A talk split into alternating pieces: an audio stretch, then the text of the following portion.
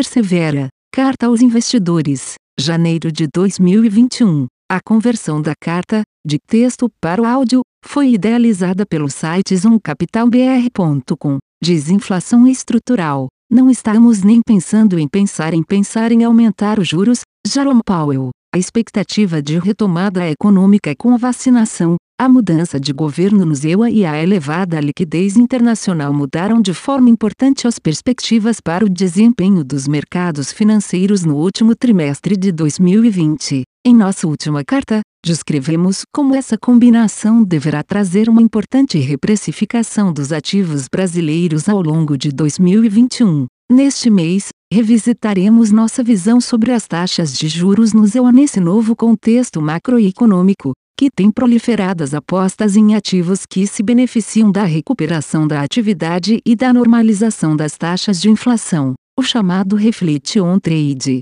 Como de praxe, os movimentos de mercado iniciaram 2021 surpreendendo. Desta vez, o estopim foi a eleição na Geórgia, que garantiu ao Partido Democrata o controle do Senado nos Estados Unidos. Com isso, os republicanos não conseguiriam mais limitar as elevações de gastos desejadas pela Casa Branca Democrata, o que elevou a percepção de risco inflacionário. Isso reforçou alguns movimentos do Reflect on Trade, com alta das ações, commodities e, em especial, uma forte elevação nas taxas das treasuries, forças desinflacionárias estruturais. As taxas de inflação nos Estados Unidos vêm caindo consistentemente desde o início da década de 1980, permitindo uma queda também estrutural das taxas de juros de longo prazo. A persistência do processo desinflacionário surpreendeu os analistas seguidas vezes. Até mesmo Warren Buffett, no início de 1978,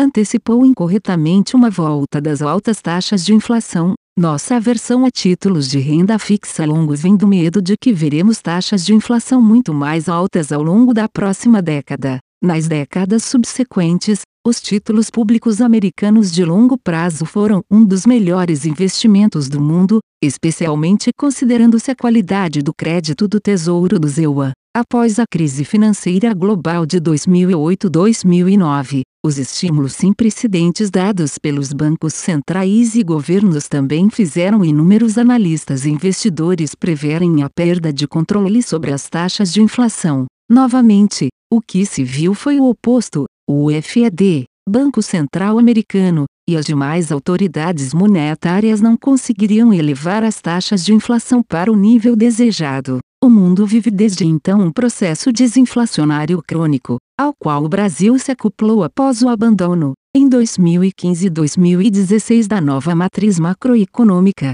Em fins de 2018, retornava ao mercado o receio de que a inflação sairia do controle no ZEU e que o FAD estaria atrás da curva em termos da normalização da taxa de juros. Após um breve ciclo de aperto monetário, no entanto, o Banco Central foi levado, pela fraqueza da economia, a reverter o processo de altas, cortando novamente a taxa básica para o intervalo 1,5-1,75% ao ano. O movimento deste ano é na mesma linha. A recuperação da atividade americana elevou as expectativas de inflação, e a isso se somaram as expectativas de mais estímulos econômicos. Com isso, a inflação implícita de longo prazo se elevou da mínima de 1,7% entre março e maio de 2020 para 2,3% em janeiro de 2021. Quando observamos essa mesma série num prazo mais longo, no entanto, fica claro que a elevação recente da inflação implícita é apenas uma normalização após a profunda crise da pandemia de Covid-19.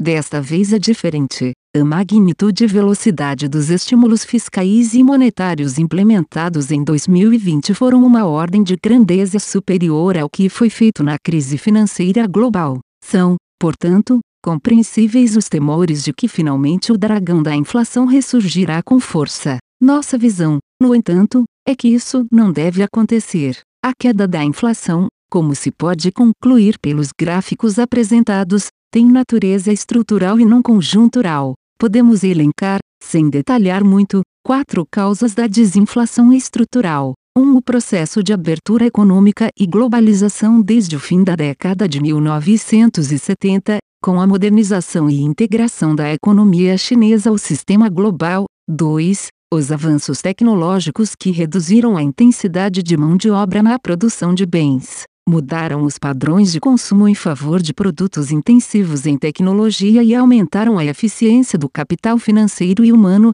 3. O envelhecimento da população, que leva a um excesso de poupança na economia, reduzindo as taxas de retorno dos investimentos produtivos e reduzindo a demanda por bens em detrimento de serviços. E 4. A ressaca do endividamento vivida pela economia global, que levará anos, se não décadas, para ser inteiramente superada. Nenhuma dessas razões estruturais muda com a crise vivida em 2020. Os enormes estímulos foram dados em resposta a uma proporcional destruição econômica causada pela imposição de medidas de distanciamento social. Infelizmente, não haverá tempo para que o processo de vacinação controle a segunda onda da pandemia, que já é vivida hoje em todo o mundo, o que postergará por alguns meses o processo de reabertura. A prorrogação dos estímulos provavelmente se mostrará necessária nesse ambiente em que um grande contingente ainda está impossibilitado de trabalhar, e não necessariamente se transformará em altas generalizadas de preços.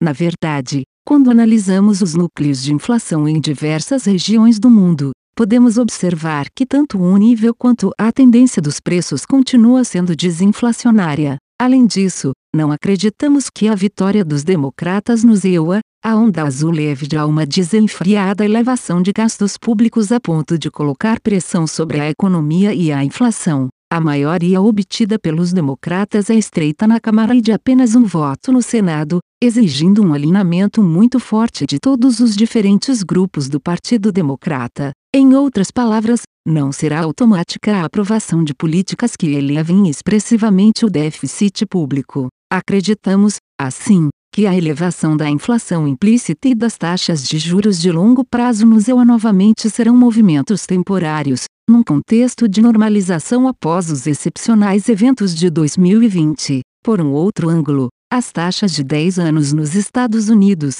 que pareciam muito deprimidas no patamar de 0,50% ao ano, já ficam mais equilibradas ao redor de 1% ao ano. Embora historicamente ainda seja um nível baixo, essas taxas se destacam entre os países desenvolvidos, muitos dos quais apresentam de taxas longas próximas de zero ou até mesmo negativas. A volta da paridade de risco. Em nossa carta de fevereiro de 2020, defendemos o efeito diversificador de posições aplicadas em juros longos sobre uma carteira de ativos de risco, estratégia conhecida por paridade de risco. Quando as bolsas despencam por conta de eventos negativos para a atividade econômica, os ativos de renda fixa compensam parte das perdas. Atualizamos aqui uma tabela muito esclarecedora, que mostra como o desempenho negativo das ações tende a ser compensado pelo retorno das treasuries. Durante o auge da crise em 2020, as posições aplicadas em juros curtos no Brasil e em treasuries trouxeram ganhos que compensaram de forma fundamental as perdas nas posições de risco. Isso, no entanto, trouxe um desafio para a gestão de investimentos. Desde então, as posições de proteção da carteira haviam ficado muito caras. No patamar atual da taxa americana, volta a ser interessante a paridade de risco. Como descrevemos em detalhes na Carta 2021, o ano da reprecificação do Brasil, acreditamos que posições que se beneficiam da retomada global de atividade, em especial em ativos brasileiros, deverão trazer retornos interessantes. Acreditamos que 2021 será o ano da reprecificação dos ativos brasileiros de forma consistente com os fundamentos favoráveis que discutimos. A pandemia exigiu que a taxa Selic caísse aos patamares atuais sem, contudo, causar altas descontroladas da taxa de inflação. Mesmo que, no futuro distante, os juros subam novamente, não voltaremos aos patamares exoticamente elevados que já prevaleceram. Isso é uma excelente notícia para o país não somente no ano que vem como também para toda a próxima década. Essa convergência, no entanto, estará sujeita a percalços, como o que vivemos em janeiro. O Reflete On Trade trouxe retornos importantes desde novembro de 2020, e os ativos mais beneficiados como setores cíclicos, bancos, moedas emergentes e commodities podem passar por correções. Nos patamares atuais, posições aplicadas em treasuries voltam a representar importante proteção para a carteira, seja para correções de curto prazo, ou para eventos inesperados que atrapalhem de forma relevante a recuperação econômica. Nesta última hipótese, é bom lembrar que Janet Yellen no Tesouro Americano e Jay Powell no Federal Reserve estão prontos para atuar para proteger a retomada. Isso implicaria novos estímulos que trariam as taxas de juros novamente para patamares mais baixos. Por esses motivos, mudamos de forma importante nosso posicionamento na taxa de juros americana. Com a retomada econômica, chegamos a ficar posicionados para altas nas taxas das treasuries, obtendo ganhos no último trimestre de 2020. Nos patamares atuais, porém, Acreditamos que posições aplicadas voltam a ser um complemento importante para uma carteira diversificada de ativos que se beneficiam do fim da pandemia ao longo deste ano. Equipe persevera. A conversão da carta, de texto para o áudio, foi idealizada pelo site zoomcapitalbr.com. Aviso legal. É recomendada a leitura cuidadosa do regulamento dos fundos pelo investidor antes de tomar a decisão de aplicar seus recursos. A rentabilidade passada não representa a garantia de rentabilidade futura. A rentabilidade, quando divulgada, não é líquida de impostos. Fundos de investimento não contam com garantia do administrador, do gestor, de qualquer mecanismo de seguro ou fundo garantidor de crédito,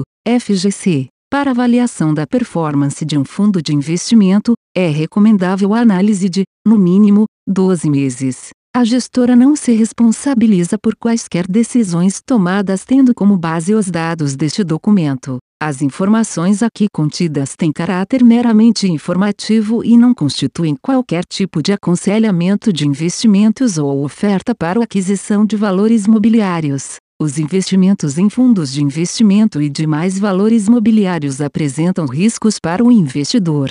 Os fundos de ações com renda variável podem estar expostos a significativa concentração em ativos de poucos emissores, com os riscos daí decorrentes.